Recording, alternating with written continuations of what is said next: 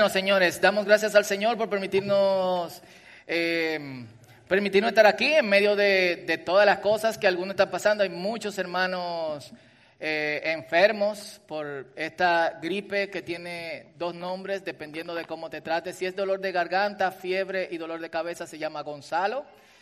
Si incluye diarrea y vómito, se llama el algoritmo. Así que eso no me lo inventé yo. Eh, está así. Y por favor, mantengan sus celulares en, silencio, vibrador, no se distraigan. Eh, yo tengo 20, media hora, 35 minutos que no veo la pantalla y pila de mensajes. O sea, siempre va a haber gente hablando, especialmente los grupos de familia, que ustedes saben. Así que eh, vamos a concentrarnos y todos los mensajes son importantes, pero a mí me gustaría que le prestemos suma atención a lo que vamos a estar hablando eh, en el día de hoy, porque tiene una conexión con quienes nosotros somos en el Señor, pero al mismo tiempo con nuestro llamado. Todo creyente tiene un llamado. ¿Cuánto lo creen así? Cool. Y hay dos cosas. O no conoces el llamado, o lo conoces, tres sería. Yo siempre que digo pasan tres. Y tercero, puede ser que no quieras conocerlo. Eh, y hemos iniciado esta serie hace dos semanas con llamada Tengo planes, planes contigo, caminando a través del libro de, Jeremías y tomando pasajes de aquí y de allá. El libro es un libro largo, tiene más de 50 eh, capítulos, así que lo que estamos haciendo es tomando los cinco o seis temas principales del libro para... Eh, complementar esta serie y que nosotros tengamos una perspectiva panorámica de lo que Dios quiere decirnos. Y la, progresión del libro, la evolución de Jeremías como profeta va, va así. Y son seis cosas que yo quiero, seis puntos. De estos tres que presento ahora mismo, hay dos que se han hablado.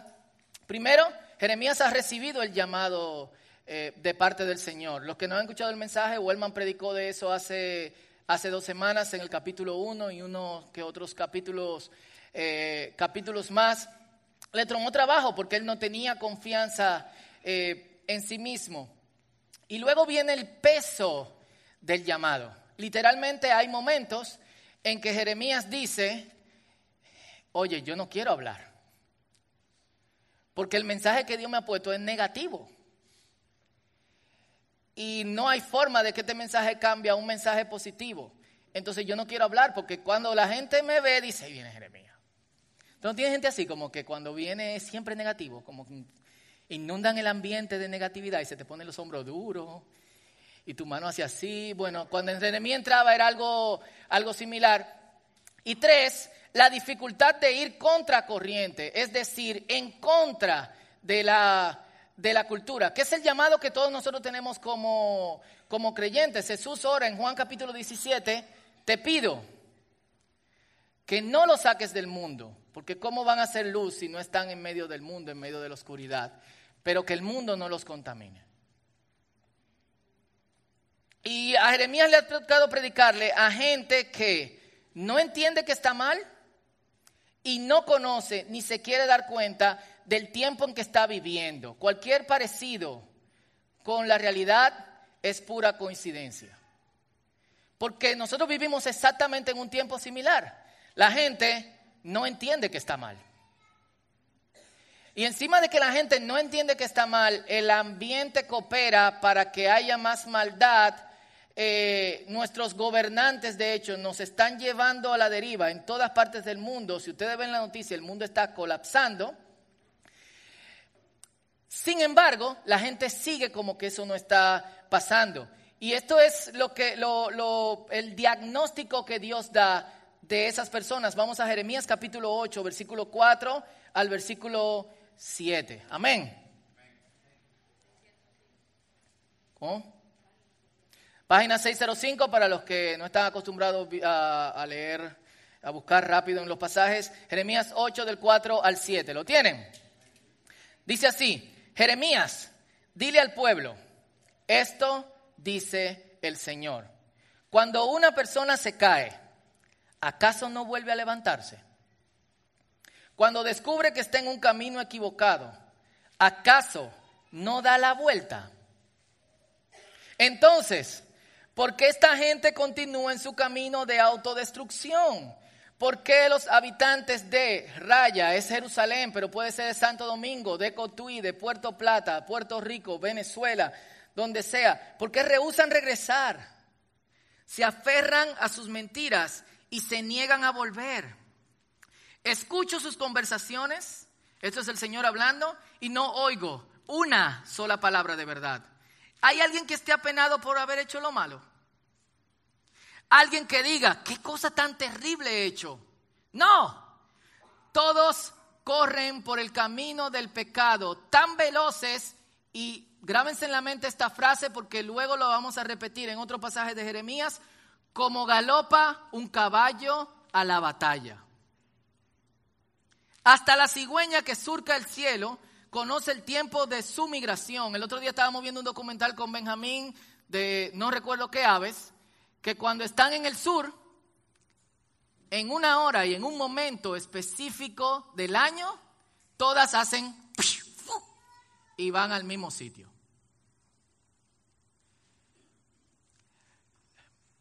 No fuera tan interesante si esas aves que van al norte y ahí aparean o hacen lo que tengan que hacer, no recuerdo, volvieran al sur. Pero solo algunas vuelven al sur con los polluelos y mueren en el sur, quedan los polluelos, que luego, el año siguiente, en el momento específico y hora específico del año, el día exacto, salen y van al mismo lugar a donde fueron las otras. ¿Quién le enseñó eso? ¿Cómo lo saben? ¿Dónde tienen la hora? Ni siquiera los seres humanos tenemos esa, esa, eh, esa coordinación. A veces hay gente que tú les dices, hey, men, es tiempo ya de que te avive, o sea, levántate, hey, muchacha, vamos, vamos, vamos a darle arriba, lo que sea. Nosotros nos falta esa coordinación, las aves la tienen y el Señor dice, hasta las aves la tienen, todas regresan en el tiempo señalado cada año, pero en el caso de mi, no en el caso de mi pueblo, ellos no conocen las leyes del Señor. Y es muy loco porque está conectando lo que las aves hacen con la ley del Señor para las aves. Conocen su tiempo, conocen la época, conocen cuándo tienen que salir, cuándo tienen que entrar y cuándo tienen que volver. Pero su pueblo y la gente que nos rodea no lo conoce así. Entonces Jeremías se convierte en alguien que denuncia la cultura. ¿Y qué pasa cuando tú denuncias la cultura? Tú eres discriminado. Full. O sea, es como, y este tipo, tú caes mal, tú caes pesado. Y las estructuras de poder del mundo, yo quiero que ustedes me presten mucha atención porque me da pena que a muchos cristianos nos cojan de idiota también.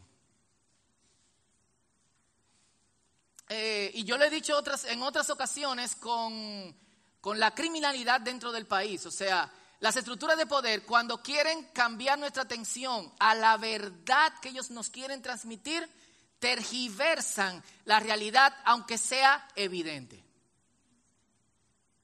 Y aquí pasa con la ola de criminalidad.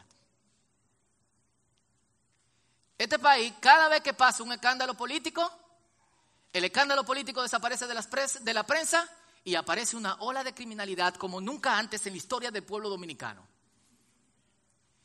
Honestamente, en los últimos 10 años no ha subido ni ha bajado a cuántas personas atracan.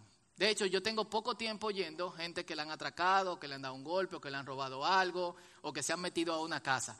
Pero deje que el escándalo este siga un poquito más para que usted vea cómo en la prensa pasa. Yo estaba en Venezuela hace dos años asignado a un proyecto de traducción eh, bíblica y en medio del proyecto se armó el lío, la gente sale a la calle. Eh, yo dije, bueno, ya, Señor, ¿qué ha? Pero esta es la hora en que Venezuela va a ser eh, libre. Y la gente literalmente, literalmente se tiró a la calle, full. Y yo estaba en un restaurante comiendo, que en la puerta del restaurante decía, aquí no se habla mal de Chávez. Y me di cuenta de repente que en las cuentas de Twitter, de Facebook y de Instagram solamente funcionaban y se actualizaban las noticias o los mensajes de la gente que tenía una conexión con el gobierno. Y el primer tweet era de Maduro y era esto, las calles de Caracas están vacías. Yo estaba en un hotel en el centro, yo estaba viendo eso. Y el tipo tuiteó esto, las calles de Caracas están vacías. No sé quién han visto Chernobyl, la, la serie, si no lo han visto, bien. Y uno de los problemas más grandes en poder atender a las personas que de alguna otra manera estaban siendo afectadas por este fenómeno era que en Rusia nada falla. Como en Rusia no se cometen errores, no puede salir esto a colación. Barcelona se está quemando. Y el otro día en las noticias, uno de los políticos dice, las personas que están en esto son solamente una minoría. ¿Son estúpidos esta gente? No son estúpidos. ¿No están viendo la realidad? Claro que la ven. Pero saben, como sabe el Señor, que estamos entre gente que se cae y no se da cuenta que se cayó y entonces no se para.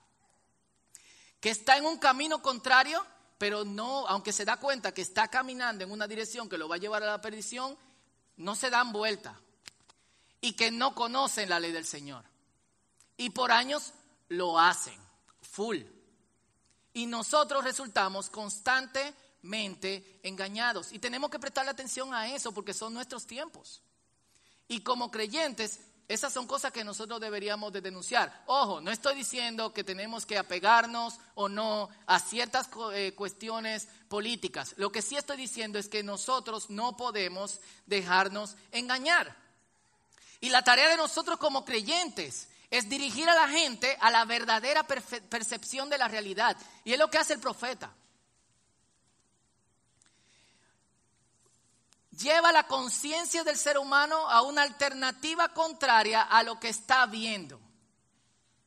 O por lo menos a lo que quiere ver. ¿Están conmigo? Así que después de años de ir, Jeremías está constantemente diciendo, la calle de Caracas no está vacía, hay pila de gente en la calle. Hay un problema en Chernóbil, tenemos que evacuar a la gente.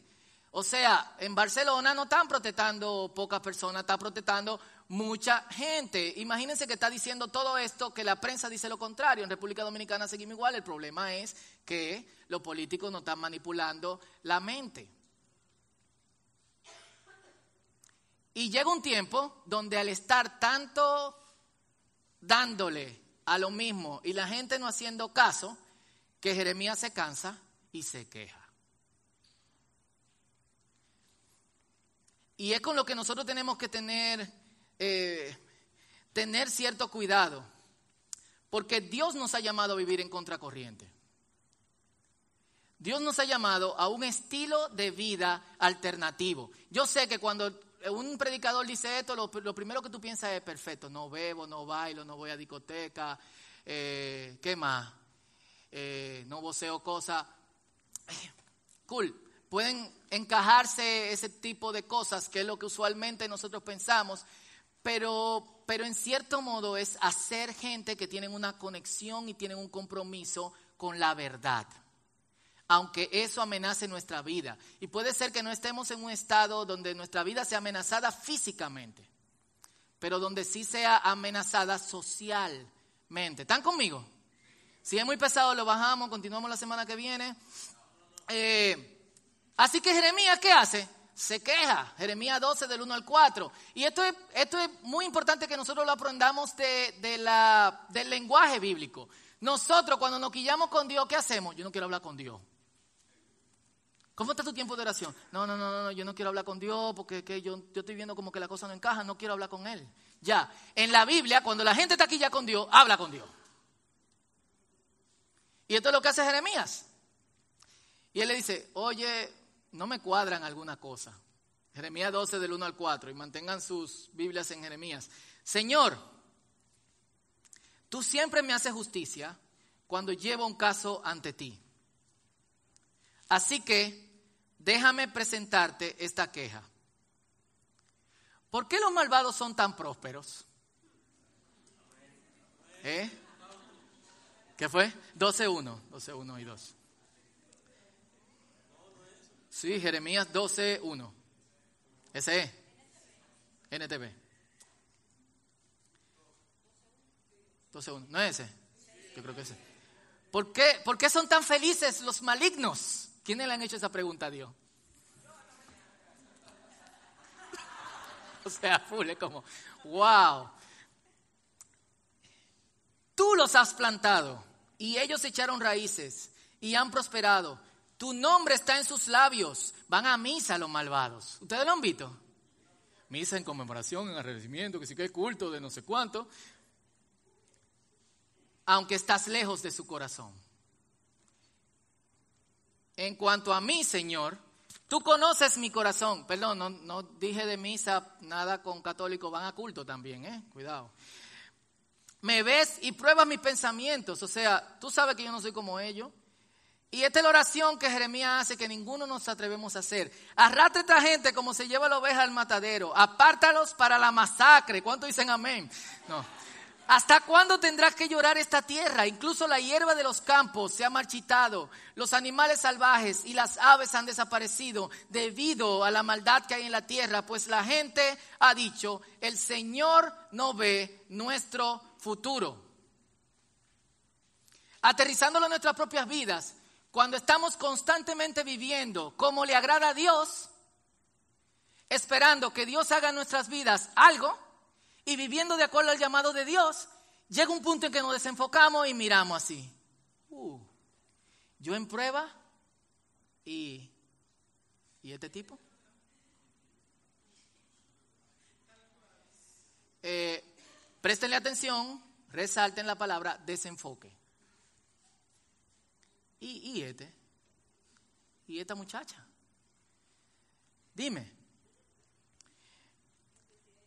Y y hay que tener cuidado de que no se nos vaya la guagua en el proceso. Esto es algo que nos puede pasar.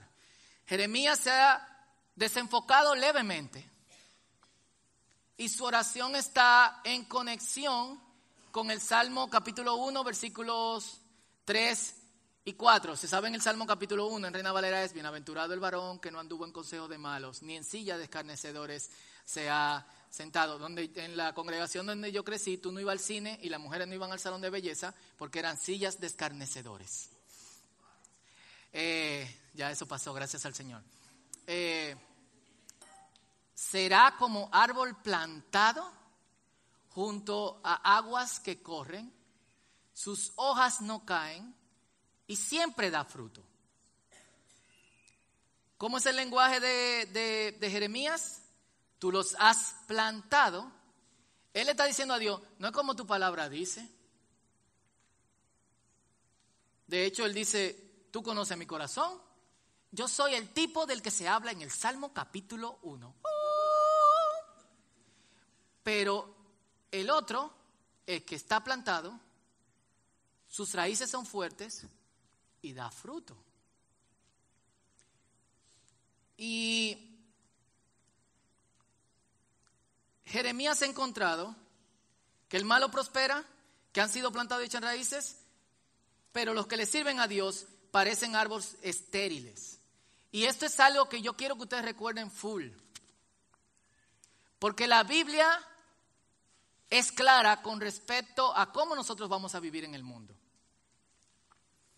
Si recordamos bien, los que estuvieron aquí el primer día de la serie, en el capítulo 1, el Señor dice, se van a enfrentar contra ti, te van a atacar, pero no van a poder contigo. Eso es lo que el Señor dice. Esa es su promesa. ¿Y qué tú esperas que sean los ataques? ¿Que te tiren papelito? Flores. ¿Papel de sanitario? No, o sea, el ataque es real, específicamente cuando en el punto de Jeremías él está en contra full de la cultura. Entonces, es muy fácil en tiempos difíciles olvidar lo que Dios nos ha dicho en tiempos de calma. Y por eso nosotros debemos apegarnos a la palabra del Señor siempre. Lo repito, es muy fácil en tiempos difíciles olvidarnos lo que Dios nos ha dicho en tiempos de calma. Por eso debemos apegarnos a la palabra del Señor. Y no solamente le pasó a Jeremías, le pasó a David. En 1 Samuel capítulo 27, de hecho, 17, versículo 1, Dice que David, a quien Dios ha ungido y le ha dicho, tú vas a ser el rey en vez de Saúl. ¿Quién lo dijo? Dios. ¿Qué pasó? Lo que han leído la Biblia. Él fue el rey. Pero en el medio, ¿qué él está viendo? El ataque constante de Saúl. ¿Qué el Señor nos ha dicho? Yo he vencido al mundo, confíen en mí. Y nos lo dijo cuando estábamos tranquilos. Pero en el medio, en el medio de la lucha, se nos olvida que también nos dijo, en el mundo ustedes van a tener aflicción. Juan capítulo 16, versículo 33. Invertí el verso. Dice, en el mundo van a tener aflicción. No va a ser todo color de rosa, pero confíen, yo he vencido al mundo. Es decir, ustedes también van a vencer. Romanos capítulo 8 dice, porque el Señor ha vencido, nosotros somos qué? Más que vencedores. Pero cuando estamos cogiendo lucha, no lo pensamos eso. Y por eso es importante memorizar lo que Dios nos ha dicho. No te van a vencer. No hay nada que pueda contra ti. No te van a destruir. Solamente van a hacer contigo lo que tú le permitas hacer. ¿Y qué dijo David? Él se quedó pensando y dijo, uno de estos días Saúl me va a matar. Y salió de Israel a los enemigos de Israel, a los filisteos. Donde le fue peor, tuvo que hacerse loco para que los filisteos no lo mataran. Dice que le corría la baba por la, por la, eh, por la barba, andaba con la ropa, no se bañaba, se hizo sus necesidades encima para que los filisteos dijeran, este tipo está loco, devuélvanlo a Israel. O sea, Dios lo tuvo que devolver con una lucha a la lucha que él no quería coger. Hasta que él fuera rey. No te desenfoques, escúchame bien, no te desenfoques. Porque la palabra de Dios ha sido clara. Vamos a coger lucha. Dilo conmigo. Ustedes no van a escuchar este mensaje en otra parte. ¿Ok? Es probable que algunos no vuelvan al círculo. Está bien. Eh, bueno, no está bien, pero bueno. La motivación tiene su espacio, pero también tenemos que hablar de la realidad. Jesús dijo, Vamos a coger lucha. Dilo conmigo. Jesús dijo. Ok, repitan después de mí. Jesús dijo. Vamos a coger lucha. Apropiate de esa palabra. Ahora, Jesús dijo también que Él venció al mundo. Dilo después de mí. Jesús también dijo. Yo he vencido al mundo. Y la palabra de Dios dice que somos más que vencedores. Entonces, una realidad no quita la otra. Pero si pensamos que no vamos a coger lucha, estamos siendo engañados. ¿Ok? ¿Y qué le dice Dios a, a Jeremías? Pues es importante que nosotros no nos enfrasquemos en las dinámicas del mundo. Las dinámicas del mundo nos van a llevar a dudar de la fidelidad de Dios. Pero si meditamos bien, Dios no nos ha fallado. Quizá aquí en medio de nosotros hay gente que está cogiendo lucha. Y no me lo reveló carne ni sangre, es lo que es la vida. Yo te doy un minuto, estés cogiendo lucha o no estés cogiendo lucha, para que pienses, Dios te ha abandonado. En momentos que estaba tomando luchas similares a esta, Dios no te rescató. ¿Y cómo tú estabas? Feliz. ¿Y qué tú dijiste? Wow, qué ápero. El Señor hizo como dijo que hiciera. Ahora no va a ser diferente. Y Dios no le dice a Jeremías, ay hombre, Jeremías, amén. Wow, qué fuerte que mi profeta le pasen este tipo de cosas. Wow, hey Gabriel, una Coca-Colita este muchacho. ¿Qué le responde Dios? 12.5. Y aquí va lo que hablábamos del 8.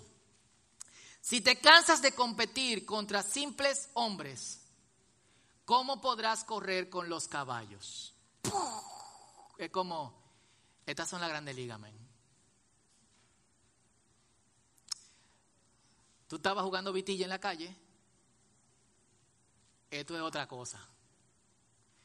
La vitilla van a 2 kilómetros por hora Aquí es, ¿cuánto es la miro de pelotero? ¿Cuánto es lo máximo que llega a la pelota? 160 kilómetros por hora. ¿Quiénes juegan pelota aquí? No a nivel profesional, sin trampa. ¿Quiénes han jugado béisbol aquí? Pelota. Cool. Pueden batear, no levanten la mano tú, pueden batear a 160 kilómetros por hora. ¿Eh? ¿Eh? Dice Edra que sí. Nos vemos en el Parque La Pradera el lunes. A mí no te va a pichar 160. eh, bueno. Si tropiezas y caes en campo abierto, ¿qué harás en los materiales cerca del Jordán? Él está diciendo, viejo, o sea, tú estabas con hombrecito, ahora la competencia es mucho más fuerte. Tú jugabas vitilla en el parqueo, ahora es grande, grande ligas. Y yo recuerdo hace algunas semanas, nosotros seguimos el tenis, Benjamín está súper viciado con, con esos, que uno tipo de un programa que juegan tenis y juegan bien, retaron a Serena Williams a un partido.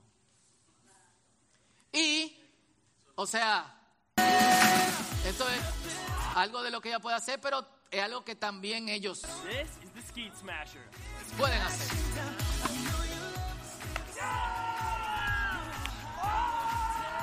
Serena le dijo, ah, ustedes, o sea, son tipos que juegan tenis bien, pero amateur. Ella le dijo, ah, ustedes pueden conmigo. Los tres. Mira cómo ella está.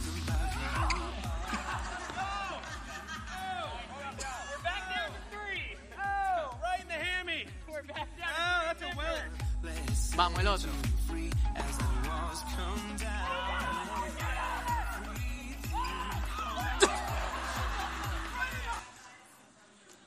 Algo así, no puedo seguir después de ahí porque está censurado, lo que quieren yo le mando eh, el video. Los tipos dijeron, los tres contra ti. Y honestamente, Serena no está a la altura de cómo ya estaba hace tres años. No pueden con ella, es grande liga.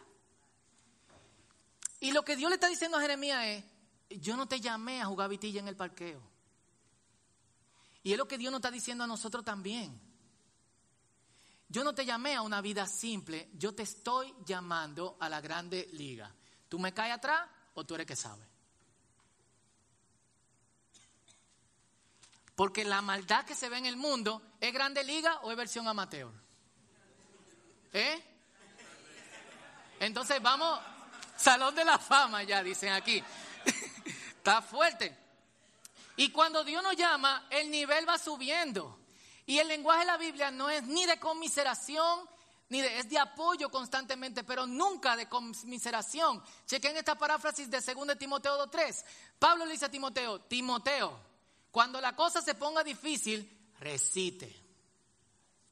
Aguanta ahí, como lo hemos hecho nosotros y como también lo hizo Jesús. ¿Cuánto dicen amén? Primero Timoteo 6, del 11 al 13, dice, Timoteo, hombre de Dios, corre por tu vida, apártate de todas esas cosas, persigue una vida recta, una vida de fe, amor, confianza, cortesía, corre firme y rápido en la fe, arrebata la vida eterna, la vida a la que has sido, la vida a la que has sido la vida que tan fervientemente aceptaste en presencia de muchos testigos. Y en ninguno de los dos textos, y le pongo el anterior, hay un lenguaje de conmiseración, sino hay un lenguaje de esto es subir el nivel. Y es lo que Dios nos está llamando. ¿Por qué? Porque la maldad también está subiendo de nivel. Si chequeamos en 2 Timoteo capítulo 3, dice que en los últimos tiempos, y yo estoy ultra seguro de que estos son los últimos tiempos, la maldad se multiplicará. Y si la maldad se multiplica, debemos de los que practicamos la bondad bajar la intensidad, retroceder ante la maldad. Que también lo que está sucediendo en los sistemas humanos. No sé quiénes vieron la noticia de México esta semana. Apresaron a los hijos de un gran a un hijo de un gran narcotraficante. Los narcotraficantes y el presidente dijo, "Perdonen, lo vamos a sacar, salgan de la calle, por favor." Está retrocediendo ante la maldad. Dios no nos llama a eso. Y aunque nuestra lucha no es contra narcotraficantes, no es contra y a veces sí, no es contra carne ni sangre, la lucha se va poniendo firme. Y esta semana yo meditaba en el lenguaje de los himnos. Y cantábamos estos dos himnos antes. A mí no, yo lo odiaba los himnos, tengo que decírselo. Pero cuando uno crece, como que, vaya, dice que, era, era fuerte para mí. Tengo que admitirlo. He cambiado. Uno de los himnos que cantábamos era, la lucha sigue, oh cristiano. Estábamos conscientes de que había lucha. Y después de la batalla, Dios nos coronará más allá, más allá en aquella santación.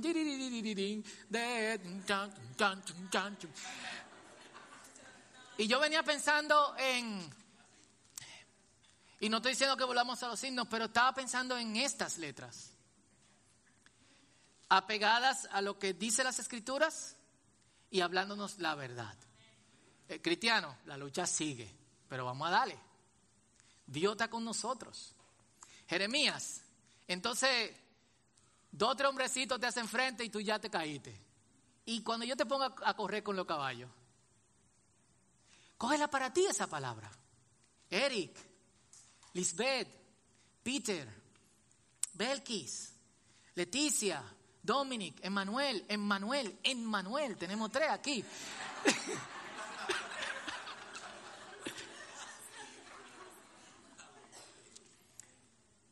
el círculo, y los que están aquí que no son el círculo también, yo los he llamado, dice el Señor, a correr con los caballos.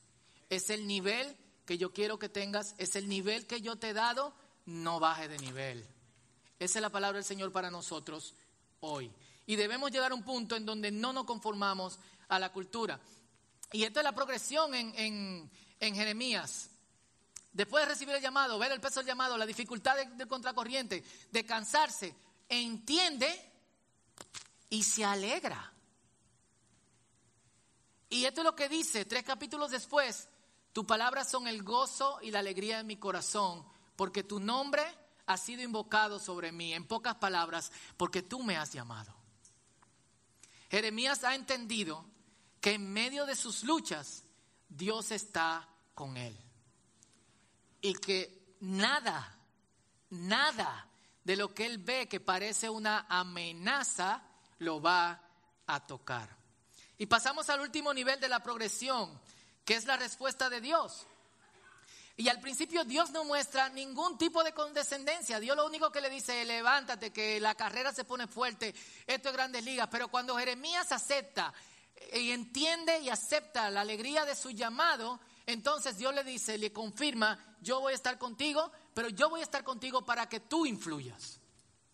Y en Jeremías capítulo 15, del versículo 19 al versículo 21, esto es lo que dice. Dice, tienes que influir en ellos. No dejes que ellos te influyan en ti. Pelearán contra ti como un ejército en ataque, pero yo te haré tan seguro como una pared de bronce fortificada. Chequen el cambio de lenguaje de Dios. Dios al principio dice como, ajá, dime, yo sé a lo que yo te llamé. Pero cuando Él acepta su llamado y cuando Él se alegra de su llamado, Dios le dice, oye, tú vas a ser eh, eh, Hulk. Nadie va a poder contra ti. Ellos no te conquistarán porque estoy contigo para protegerte y rescatarte. Yo, el Señor, he hablado. esta es la firma del Señor en la Biblia. Si te, sí, te mantendré a salvo de estos hombres malvados, te rescataré de sus manos crueles. Cuando nos alegramos del llamado de Dios, entonces Dios confirma que Dios nos respalda. Y el próximo paso es no volverlo a dudar. Pero siempre debemos tener en mente que las grandes ligas, que es a lo que Dios nos ha llamado, requiere un nivel más alto. Y por eso nunca debemos olvidar de dónde salimos, no como nostalgia, sino como confirmación de a dónde no debemos volver. Lo repito, nunca debemos olvidar de dónde salimos, no como nostalgia, sino como confirmación del lugar al que no debemos volver. ¿Cuántos dicen amén? La lucha nos va a hacer pensar en antes. El pueblo de Israel pensaba en Egipto. David pensaba que Saúl lo iba a matar. Jeremías pensaba que era mejor trabajar como levita recogiendo leña en el templo que la grande liga lo que Dios le llamó. Siempre va a parecernos que el status quo es mejor que el llamado del Señor. Eso es mentira del sistema y es mentira del diablo. Y ustedes saben que yo menciono un poco el diablo, pero cuando lo menciono en serio, el diablo. Entonces, levántate, coge fuerza. Dios te está llamando a grandes cosas. Vamos a coger lucha, pero Jesús venció. Y si Jesús venció, nosotros vamos a vencer. Y Jesús vive. Y si Jesús vive, ¿qué dice la palabra? Nosotros también viviremos. Nunca olvides de dónde Dios te sacó. Nunca olvides lo que Dios te dijo. Y nunca olvides que Dios te dijo que en medio de la lucha, Él te llamó a donde se picha y a donde se sirve a 90 kilómetros por hora, a 120 kilómetros por hora. Pero Él te ha dado el nivel y nadie va a poder contigo. La lucha sigue, oh cristianos, pero vamos a vencer. Así que si te puedes poner de pie conmigo, vamos a orar.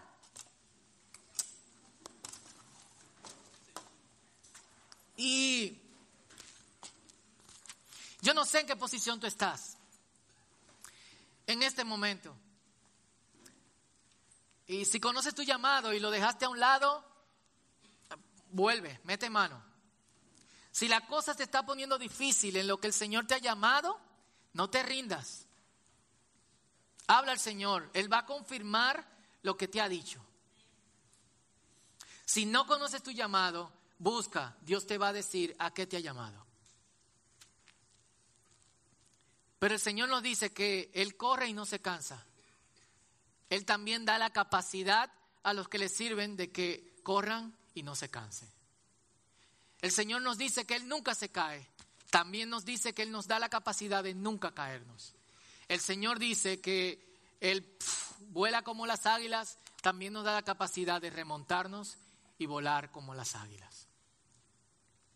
Solamente tenemos que decir, heme aquí, yo estoy aquí, mándame a mí. Entonces, vamos a empezar con una oración muy personal. que tiene que ver específicamente contigo. Yo no puedo dirigirte en esta oración. Tú sabes en qué época, en qué momento de tu vida tú te encuentras. Quizá este es el día en que tú tiras la toalla. Quizá tú la estás tirando. La cosa se ha puesto súper difícil y tú dices, esto no, no creo que sea lo que Dios me ha llamado. Porque la Biblia dice que, pues dicen por ahí que a quien Dios manda respalda. Sí, pero Dios respalda por encima de las luchas, no sin luchas. Y yo quiero confirmarte en esta mañana que Dios está contigo. Que no te canses corriendo con hombrecitos o con mujercitas. Es con los caballos que vamos a correr.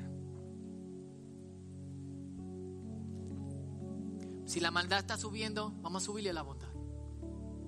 Nunca retroceder.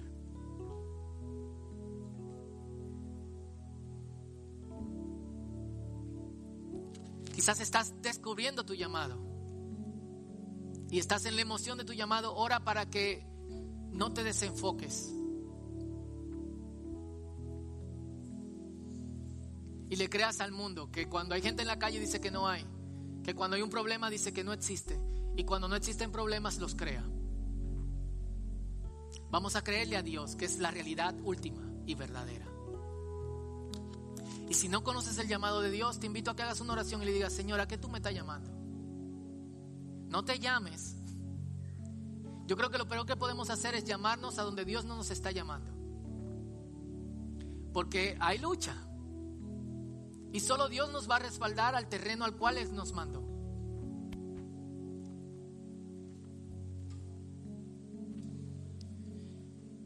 Pero espera, Dios te va a llamar. Dios te está llamando, de hecho. Él dice, tengo planes contigo. Si ese es tu situación en esta mañana, entonces dile, ¿cuáles son tus planes, Señor? Así que vamos a tomarnos un tiempo y vamos a orar. Y a mí esto me emociona, me emociona el hecho de que, de que gente pueda decirle que sí al Señor. Que pueda decirle, yo estoy dispuesto. Gente que se está rindiendo pueda decir, Señor, vamos, la grande liga son, tú eres el que me da la fuerza, tú me vas a dar recursos. Amén. Y me siento a soñar lo que puede pasar si todos nosotros respondiésemos al llamado de Dios y le diéramos para adelante a pesar de las luchas. Porque hay oposición y la oposición es fuerte. Pero también Dios está con nosotros. ¿Cuántos dicen amén? Así que este es tu tiempo con Dios. Preséntale tu caso al Señor y luego todos oramos juntos.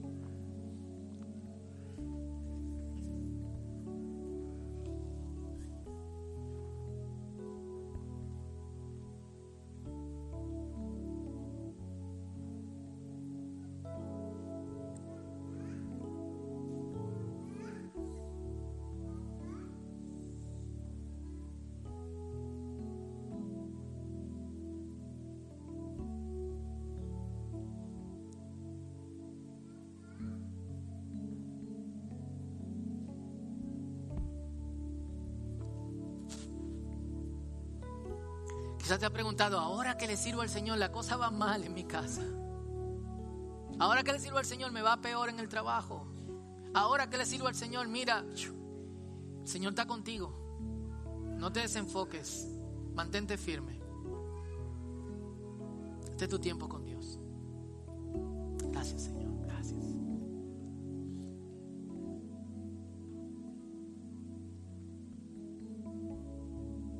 Padre, nombre de Jesús, oramos todos juntos, sabiendo que tú tienes el poder para cumplir lo que tú dices, Señor. No es como personas que pueden prometernos cosas que no pueden cumplir o que no quieren. Tu palabra también dice, yo no soy un muchacho para mentir. No soy un hijo de hombre para no cumplir con mi palabra. Y hemos visto que tú dices, yo el Señor lo he dicho. Has firmado y lo creemos. Y te damos gracias por todas las épocas de nuestras vidas en que hemos visto que has peleado por nosotros, Señor. Y que has estado con nosotros. ¿Cuánto dan gracias por esto a Dios? Gracias, Señor. Y te pedimos perdón porque hay momentos en que, en que nos hemos desenfocado y hemos amagado apartarnos o hemos creído las narrativas del sistema. Nos hemos inclinado al mundo. Nos hemos cansado, nos hemos debilitado y en vez de buscar las fuerzas en ti nos hemos apartado. Perdónanos, Señor. Queremos acercarnos a ti y decirte, yo voy a correr con los caballos. Díselo conmigo, yo voy a correr con los caballos. Díselo, no te oigo, yo voy a correr con los caballos. Queremos aceptar tu llamado, Señor. Esto es difícil, pero yo sé que ante mayor oposición vamos a ver mucho más tu gloria, Señor. Entonces danos fuerza, ayúdanos a resistir, porque sabemos que cuando resistimos vamos a ver el final de tu obra. Si nos escapamos, si, nos concentramos en la nostalgia del pasado, es imposible que veamos todo lo que tú tienes para nosotros en el futuro. Por eso yo te pido que tú levantes, Señor, los brazos de las personas que lo tienen caído, las rodillas debilitadas, las personas que están en el piso y no se quieren levantar más. Levántalos, Señor, en el nombre poderoso de Jesús. Y glorifícate, Señor. Creemos en ti. Tú eres el poderoso de Israel y tú estás con nosotros. Tú estás con nosotros. Díselo al Señor, tú estás conmigo. Díselo fuerte y creyendo, tú estás conmigo. Lo creo, Señor. Lo creemos. En el nombre poderoso de Jesús y todos decimos, amén. Corre con los caballos, dale un aplauso fuerte al Señor. Y vamos a adorarle, amén.